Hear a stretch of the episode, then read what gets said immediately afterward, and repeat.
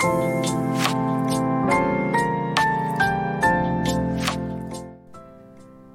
い、今日もルナの人生後半を楽しむラジオ始まりました。私は2020年からブログを始めて個人事業主になり、50代の人生後半からは無理をせずに自分らしい生き方をしたいと思っている主婦です。今日も聞いていただきましてありがとうございます。今日は10月25日、今19時35分の収録をしています。今日は私はちょっとお買い物に行きまして、雑貨屋さんですね。フランフランというお店で、バスタオルを家族4人分4枚ですね、買いました。でね、私普段バスタオルはあまり買わないんですよね。結構、あの、もらったものとかを置いておいて、タオルとかはね、うん、まあお祝い事とかのお返しとかでタオルもらったりとかないですか、うん、そういうのがあってもったいないなと思ってそういうのを使ったりしていて必要以上のものをあまり買わないタイプなんですけれども、うん、でもまあバスタオル古くなってるしであの色違いで4枚あったのでクイックドライバスタオルを買いましたね手触りも良くて抗菌防臭作用があるタオルです。うん、でこういうの新しく買うとねでもねなんかね、うん、ちょっと嬉しい新しいものを使うのがね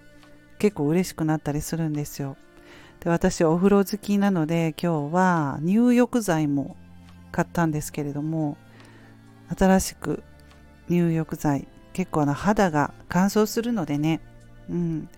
であのすべすべになるという保湿効果のある入浴剤冬になると買うんですけどそれも買ってバスタオルも買ってなんかお風呂に入るのが楽しみという小さな本当に幸せを感じているんですけれども。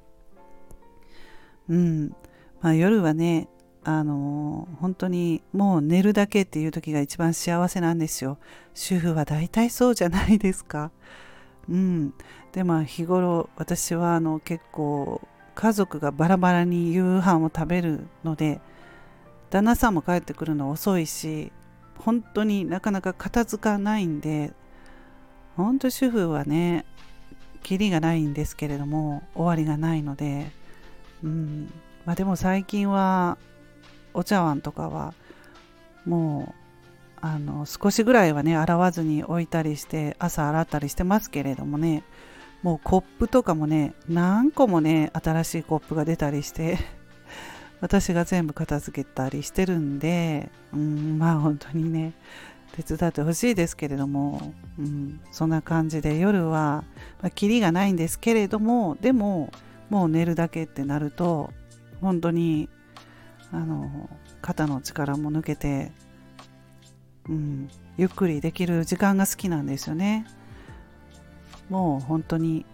そんな感じでそういう時に幸せを小さな幸せですけれどもね感じています。はい、まあ、そんなことで今日は雑貨屋さんでバスタオルを買ったということでねお話をしてみました。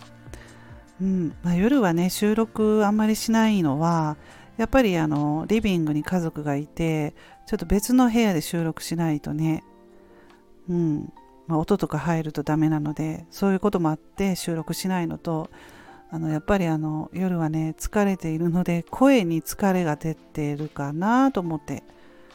うん、一番朝とか、うん、昼お昼ぐらいの声がいいかなと思ってるんですけれども。はい。今日はまあ、なんとなくね、この時間に収録配信しました。はい。それでは、最後まで聞いていただきましてありがとうございます。また次回の配信でお会いしましょう。ルナでした。